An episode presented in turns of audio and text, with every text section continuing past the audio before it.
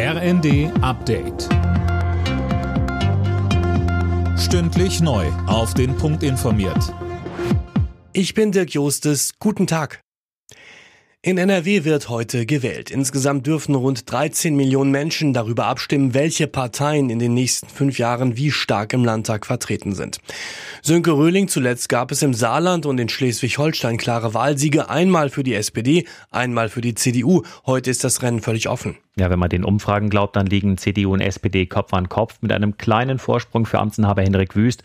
Das kann aber auch noch in die andere Richtung schwenken. Entscheidend dürfte sein, wie die anderen Parteien die möglichen Koalitionspartner abschneiden. Und da liegen die Grünen deutlich vor FDP und AfD. Die Grünen könnten am Ende also der Königsmacher sein. Die Linke muss dagegen darum kämpfen, überhaupt in den Landtag einzuziehen und spielt bei der Regierungsbildung wohl keine Rolle. In Berlin sind die Außenministerinnen und Minister der NATO-Staaten zu einem informellen Treffen zusammengekommen. Dabei geht es um den Krieg in der Ukraine und um die voraussichtlichen Beitrittsanträge Schwedens und Finnlands. Die deutsche Außenministerin Annalena Baerbock sagte zu Beginn des Treffens. Uns ist wichtig, dass wir in diesem besonderen, für diese Staaten wirklich historischen Moment keine Hängepartie erleben.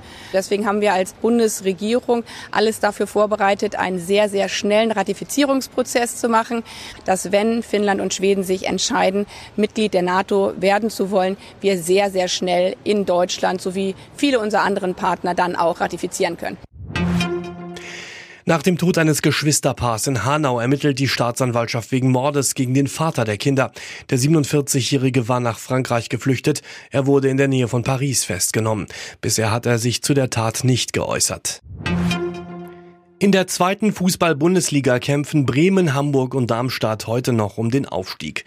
Werder reicht ein Unentschieden gegen Regensburg, um die direkte Bundesliga-Rückkehr klarzumachen. Der HSV und Darmstadt müssen ihre Spiele gewinnen und auf einen Bremer Ausrutscher hoffen.